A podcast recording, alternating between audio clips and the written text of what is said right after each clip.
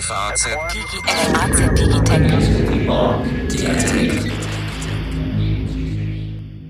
Herzlich willkommen zu einer neuen Folge unseres FAZ Digitech Podcast. Künstliche Intelligenz ist eine Schlüsseltechnologie des 21. Jahrhunderts und wir sprechen heute mit einem der großen Stars aus Deutschland, Richard Socher, hat Informatik studiert in Leipzig und Saarbrücken, ist dann an die Stanford University gewechselt nach Kalifornien und mittlerweile Chief Scientist für künstliche Intelligenz der amerikanischen Unternehmung Salesforce. Hallo Richard. Hallo zusammen, freue mich sehr mit euch zu reden. Von unserer Seite sind im Boot das Stammteam. Mein Name ist Alexander Armbruster, ich bin Wirtschaftsredakteur der FAZ und Carsten Knob, unser Herausgeber. Hallo. Lieber Richard, du hast etwas Neues entwickelt, was vielleicht untypisch ist auf den ersten Blick, wenn es um KI geht und auch das Feld, auf dem sich das Fach momentan meistens tummelt, ein AI Economist, KI-Ökonom. Du möchtest damit bessere Vorhersagen machen können, als das Ökonomen heute können, die ja ebenfalls schon ziemlich viel Mathematik und aufwendige Modelle verwenden. Worum geht's da? Ja, also der, der KI-Ökonom oder AI-Economist, äh, wie wir ihn auf Englisch nennen, äh, ist ein Projekt, was äh, in der Tat auch für uns äh, in Salesforce Research, äh, eine Forschungsabteilung, äh, sehr alleine dasteht, in dem Sinne, dass wir nichts davon patentieren. Es wird alles komplett Open Source gemacht, also der Quellcode, der Programmiercode wird alles dargelegt und wir haben in diesem Projekt keine keine Produktziele. Äh, wir wollen wirklich hier ähm, den äh, sogenannten äh, Shareholder-Kapitalismus ein bisschen verändern und äh, stattdessen, äh, wie auch unser CEO das manchmal beschreibt, den Stakeholder-Capitalism äh, in, voranbringen und haben uns überlegt, was sind die wichtigsten Probleme unserer Zeit momentan und wie könnte KI dabei helfen. Es gibt viele äh, Firmen und Forschungsabteilungen, die arbeiten äh, an Spielen, häufig Kriegsspiele, manchmal auch Brettspiele. Äh, und äh, wir dachten uns, was wäre, wenn wir diese Technologie äh, auf eine der größten Probleme unserer Zeit ansetzen, und zwar die Ungleichheit bzw. Inequality ähm, in, in der Wirtschaft, dass manche Menschen immer reicher werden und äh, die, die äh, Schere sich weiter öffnet zwischen Arm und Reich. Und der Algorithmus findet sozusagen Wege oder Mittel, die, auf die wir dann gleich noch eingehen, welche das sein könnten und was er da überhaupt kann, welche Daten dem überhaupt zugrunde liegen, wie er dieses Ziel erreichen kann, dass sich die Ungleichheit der Einkommen oder Vermögen oder beides eigentlich, dass sie sich verringert. Genau. Ähm, das, ist, das ist genau das Ziel. Und zwar äh, das Interessante an, unserer, äh, an unserem Forschungsansatz äh, hier ist, dass es nicht nur ein ähm, einen Agenten gibt oder ein, eine KI, die versucht, ihre eigene fest definierte Zielfunktion zu verbessern, sondern in unserer Simulation äh, ist es so, dass wir mehrere KI-Agenten haben, Agents. Es äh, sieht so ein bisschen aus wie, wie ein altes Strategiespiel wie Age of Empires oder Anno 1602 oder sowas. Äh, dadurch werden sozusagen Entscheidungen in der Realität besser. Ne? Also man, man, man guckt sich was an, funktioniert, funktioniert nicht so gut, auf dem Weg komme ich voran, auf dem Weg komme ich nicht so gut voran, aha, da geht's weiter, weiter, weiter. Und daraus kann dann der Ökonom, also der echte, der menschliche Ökonom, der jetzt Entscheidungen treffen muss und auch als Berater der Politik Politik auftritt, dann möglicherweise Dinge ableiten, die uns hier auf der Welt, bei dir in San Francisco oder bei uns hier jetzt in Frankfurt weiterhelfen. So ist es gemeint. Genau. Äh, und das, das wird in den nächsten paar Jahren, äh, werden diese Simulationen äh, noch genauer und mehr, eher akkurat die Welt abbilden.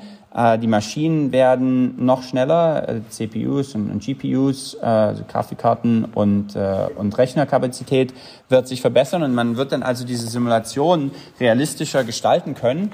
Und wenn Politiker in der Zukunft sagen, mein Ziel ist es, ähm, die Umwelt zu verbessern und gleichzeitig die Mittelschicht ähm, mehr prosperous zu machen, also der Mittelschicht zu helfen dann könnte man sagen, okay, der Politiker sagt das, aber in der Simulation würden, werden seine Vorschläge, wie man das auch äh, wirklich äh, in die Realität bringt, äh, funktionieren gar nicht so gut. Und die KI sagt eigentlich, äh, dass andere Strategien viel besser werden wären, um diese Ziele zu erfüllen.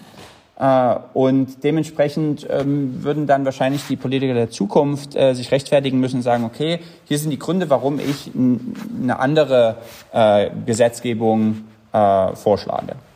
Jetzt ist es ja so, dass Ökonomen auch heute schon mit sehr viel Aufwand, auch mathematischem Aufwand gerade, versuchen, das Verhalten von einzelnen Agenten, wie du sagst, oder von privaten Haushalten oder Unternehmen zu simulieren und mit Gleichungen zu beschreiben. Was machen die eigentlich? Das sind ja nichts anderes im Grunde als Zielfunktionen. Da wird eben der Gewinn, den Unternehmen erzielt, maximiert unter bestimmten Nebenbedingungen oder ich ähm, persönlich setze mein Einkommen möglichst für mich gut ein, indem ich es möglichst gut eben aufteile zwischen den verschiedenen Konsummöglichkeiten, die ich habe. Und es gibt andererseits auch ganz viele Modelle, die versuchen zu beschreiben, was ist denn die, also es gibt zum Beispiel einen ein Bereich, der heißt Optimalsteuertheorie.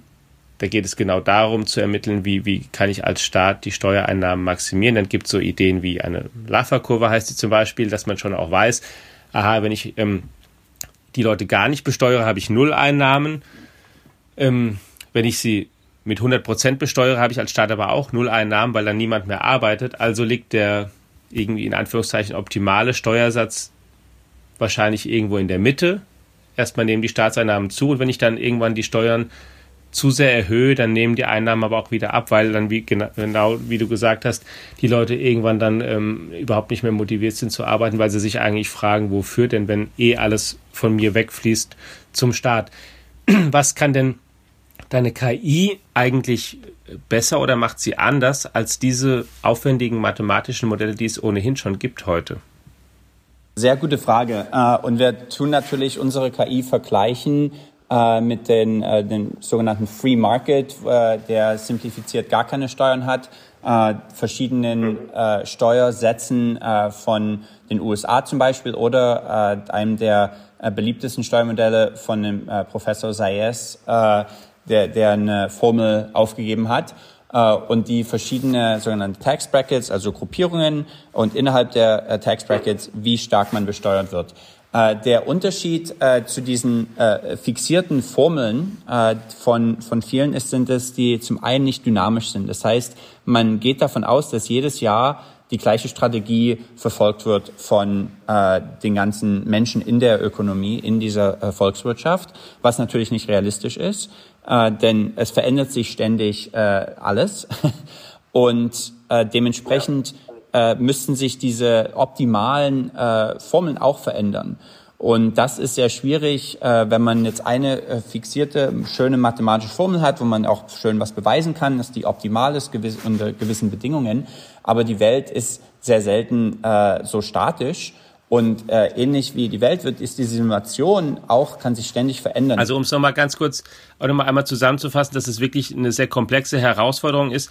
Es geht wirklich darum, was ist die optimale Besteuerung und das ähm, kann man wirklich sagen, ist eine ganz zentrale Frage, mit der sich Ökonomen schon sehr lange beschäftigen wo Fragen drin stecken, soll äh, ähm, jeder den gleichen Prozentsatz seines Einkommens als Steuer bezahlen, soll ein Steuersatz progressiv verlaufen, soll er bis zu einer bestimmten Stufe progressiv verlaufen, soll es bestimmte Freibeträge geben, die man überhaupt nicht besteuert, weil Leute erstmal ein bestimmtes Einkommen überhaupt haben sollen, um leben zu können, bis hin dazu, wie sich das auswirkt auf nachher auch das Verhalten der Leute danach, die nach den Steuern sich vielleicht anders verhalten als vor der Besteuerung, bis hin dazu, dass man das in Einklang bringen muss mit einem bestimmten Ziel oder einer Vorstellung von Gerechtigkeit, die man hat. Denn darum geht es ja, wenn du von Ungleichheit sprichst. Die Leute wollen ja nicht komplette Gleichheit, zumindest auch ähm, glücklicherweise nicht in den westlichen Industrieländern oder in Marktwirtschaften. Die Leute akzeptieren ja, dass es Unterschiede gibt in dem, was jemand verdient anhand von seinen Fähigkeiten, seiner Leistungsbereitschaft und so weiter. Aber es gibt auch ein Gefühl dafür, dass das nicht zu groß werden kann. Und deswegen, also sozusagen so eine Art, dass, dass diese Gerechtigkeit, dass dieses Empfinden mit der Besteuerung erreicht wird. Das versucht ja alles mathematisch, algorithmisch im Grunde zu erfassen und zu simulieren. Das ist sehr gut zusammengefasst und besser als äh, mein, äh, mein momentanes Deutsch, ähm, denn ich habe sehr lange äh, nicht mehr Deutsch geredet. In der Tat äh, sieht man in unseren äh, ähm, Grafiken äh, und der Visualisierung äh, von der Simulation, dass äh, wenn man sich nicht nur die Produktivität anschaut, sondern äh, ein, die Multiplikation von Produktivität und äh, Gleichheit, Equality, ähm, dann äh, ist unser Algorithmus äh, um einiges besser, um genau zu sein, 16 Prozent besser als die beste äh, Formel äh, von äh, Volkswirtschaftlern und Ökonomen. Und dann basierend auf diesen äh, Voraussetzungen und Parametern wird die Simulation mit diesen Parametern die optimalste Besteuerung rausgeben. Und äh, das würde, glaube ich, viele von äh, den äh, politischen Debatten äh, könnte man also ein bisschen faktenbasierter führen, wenn äh, in der Zukunft dieses, äh, diese Simulation und der KI-Ansatz für Makroökonomik und Volkswirtschaftslehre genommen, aufgenommen wird. Richard, jetzt hast du gerade den Konjunktiv gewählt, also könnte. Ähm, und das ist ja letztlich, ähm, was du ähm, jetzt beschrieben hast, ähm, wenn ich das richtig verstanden habe, erstmal ein, Paper, also dass ihr vorstellt, damit, damit Leute äh, sozusagen wissen, was, was ihr da macht. Ähm, habt ihr denn auch schon mal Kontakt zu Politikern in Kalifornien oder sonst wo aufgenommen oder zu, zu Ökonomen, mit denen ihr da zusammenarbeitet? Um eben diese Transmission in die reale Welt dann auch hinzubekommen, so schnell wie es geht? Also seid ihr da schon in Gesprächen oder ist das, wenn man so will, jetzt gerade der Anfang? Das ist in der Tat äh, der Anfang.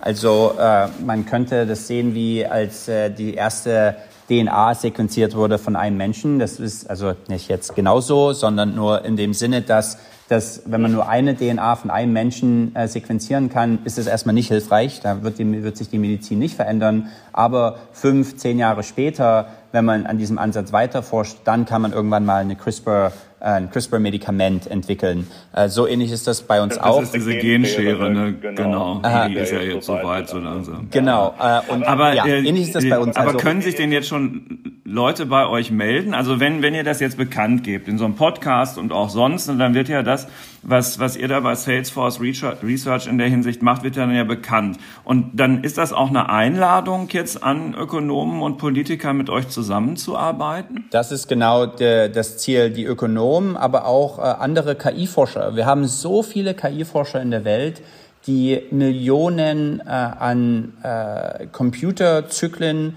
äh, damit verbringen, StarCraft zu spielen oder Go oder Schach äh, noch besser spielen zu können.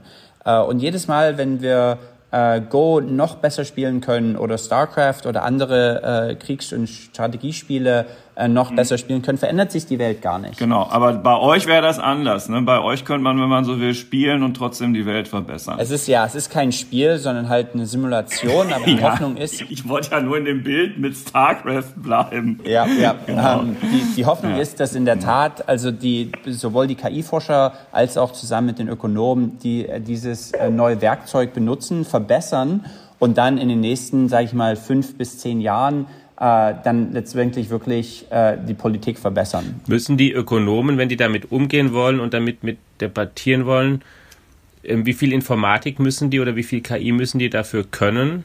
Müssen die sich erstmal ordentlich weiterbilden alle?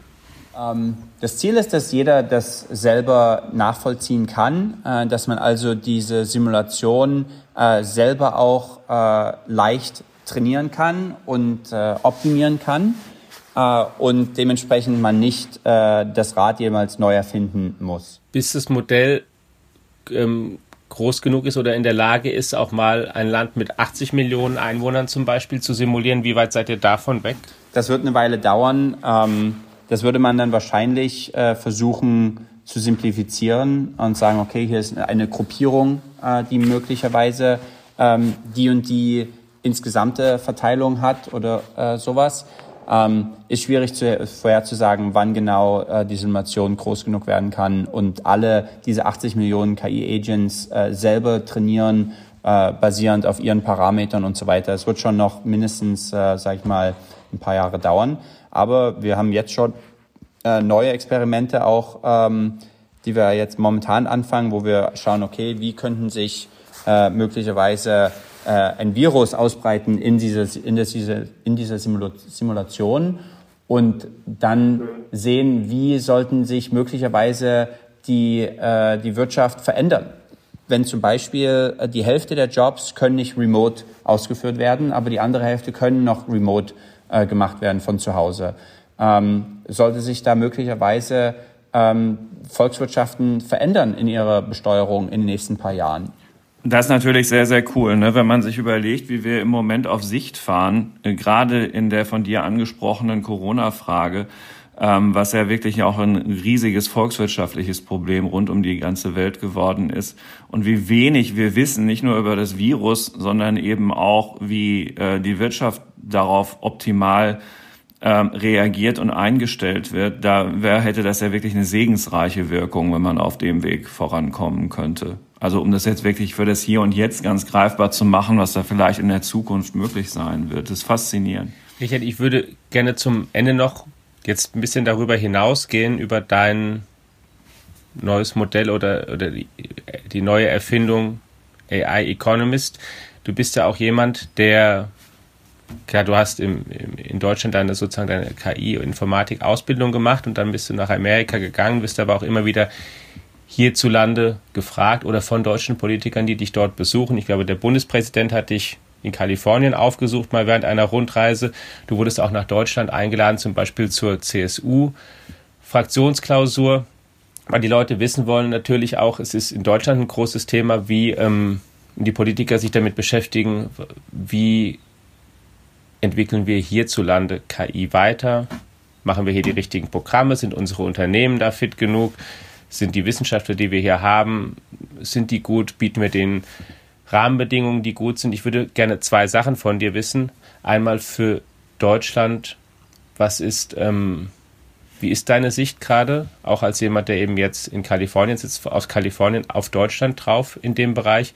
Und zum Zweiten dann auch nochmal so einen kleinen Ausblick in das Fach geben. Entschuldigung, dass es jetzt noch ein paar Sätze werden. Die KI hat ja vor einigen Jahren jetzt ihren nächsten großen Durchbruch oder Hype erlebt von maschinellem Lernen oder Deep Learning sind so die Schlagworte, die die Runde machen, weil es möglich ist, jetzt viel, viel mehr Daten zu haben und die viel schneller zu verarbeiten und deswegen Unternehmen damit auch wirklich Milliarden verdienen können, also wirklich auch schon heute. Deswegen auch da die Frage, was ist denn, wie geht es denn da eigentlich weiter? Geht der Hype jetzt erstmal zurück oder kommt in fünf bis sieben Jahren dann der nächste große Durchbruch und was wird da sein?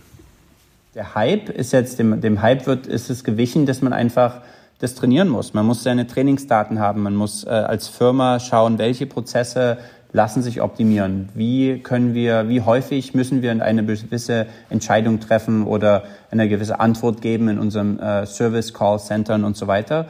Äh, und wenn wir Prozesse haben, die sich so häufig wiederholen, dass wir äh, sehr davon äh, profitieren würden, dass wir diesen Prozess automatisieren, äh, dann sollte man das wirklich äh, versuchen als Firma. Und äh, da sehe ich momentan keinen, ähm, keine, keinen Grund zu sagen, dass das hört momentan auf. Im Gegenteil, momentan sehen wir zum Beispiel viele Service- und Callcenter können nicht mehr ihre Leute ins Callcenter holen. Die Callcenter äh, Agents ähm, äh, im Servicebereich äh, können nicht mehr ins Büro. Das heißt, äh, viele Fragen von den Kunden äh, werden unbeantwortet, es sei denn, man hat zum Beispiel einen Chatbot. Und wir sehen äh, sehr, sehr viele neue Chatbots, die momentan entwickelt werden, aufgestellt werden von unseren Kunden, damit sie ihren Kunden, also den, den Firmenkunden wollen, ihren Endkunden weiterhin Antworten geben und da werden wir wahrscheinlich noch mehr Automatisierung sehen.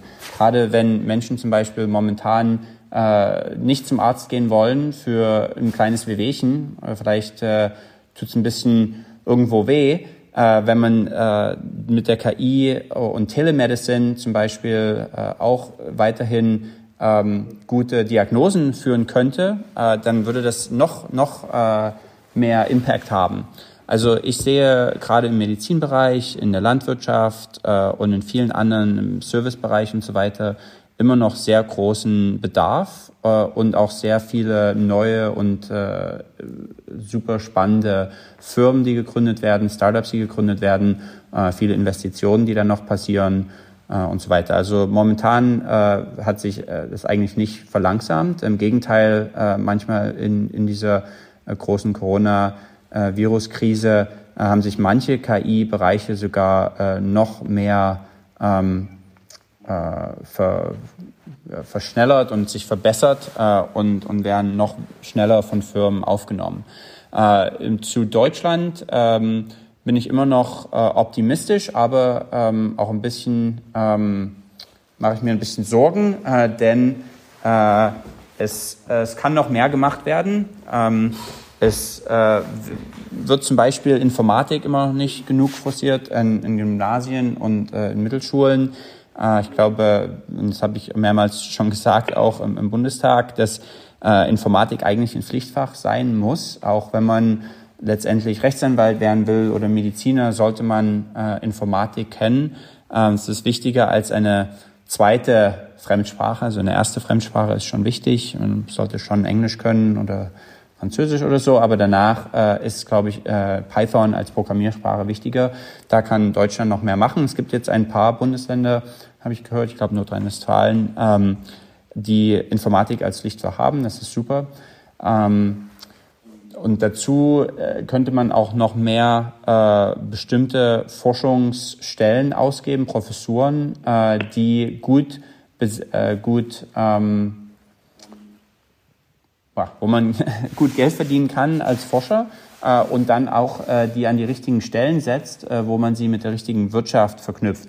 Zum Beispiel äh, ist Deutschland äh, groß in äh, in der Agrarwirtschaft immer noch. Und in der Agrarwirtschaft äh, wachen weniger äh, Silicon Valley äh, Forscher in der KI auf äh, morgens und sagen, ich will jetzt meine KI äh, noch einen besseren Traktor bauen. Gibt's nicht viele, gibt's gibt's ein paar, ich kenne ein paar persönlich, aber da könnte noch sehr, sehr viel gemacht werden. Und äh, die nächste industrielle Revolution, wenn Deutschland da äh, so mitspielen will wie in den vorherigen, äh, kann Deutschland noch mehr machen. Äh, sowohl im äh, Schulbereich als auch im universitären Forschungsbereich als auch in der Verknüpfung von äh, universitärer Forschung mit, äh, mit Unternehmen.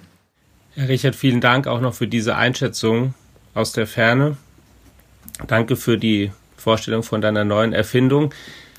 Liebe Hörerinnen und Hörer, Ihnen auch vielen Dank dafür, dass Sie eingeschaltet haben. Einmal mehr. Natürlich werden wir Sie weiter informieren, wie es nicht nur mit der KI weitergeht, sondern auch allen anderen wichtigen digitalen und technischen Themen, nicht nur in dem Digitech Podcast hier, sondern auch in der Digitech App, deren Bestandteil dieser Podcast ist, die wir Ihnen auch sehr ans Herz legen und auch auf allen anderen Kanälen der FAZ, den digitalen wie den analogen. Mir fiel noch ein, zum Schluss vielleicht eine Szene, die frühere Chefin des Internationalen Währungsfonds, Christine Lagarde, also da war sie noch nicht EZB-Präsidentin, noch IWF-Chefin, war zu einer Jubiläumsfeier in der Bank of England und da sprach sie auch über neue Technologien, auch über KI. Und nur um die Dimension auch nochmal klar zu machen, sie sagte dann auch zu dem britischen Notenbankgouverneur, naja, ob in 40 Jahren dann noch ein Notenbankgouverneur sitzt und sein Direktorium, der wirklich ähm, sehr analytisch mit einem riesen ähm, Research-Stab, die wirklich genau ihre Entscheidungen ausrechnen müssen, mal sehen, vielleicht kann auch das dann der Computer besser. Bleiben Sie uns gewogen, wenn das passiert, werden wir es Ihnen natürlich auch berichten. Eine gute Woche. In 40 Jahren mache ich das aber nicht mehr, Alex, das sage ich dir jetzt schon. ja, wir werden sehen. Gut, wir Eine werden gute sehen. Woche. Vielen, vielen Dank. Gute Woche. Gerne, vielen Dank. Tschüss. Ciao. FAZ. FAZ Digitech.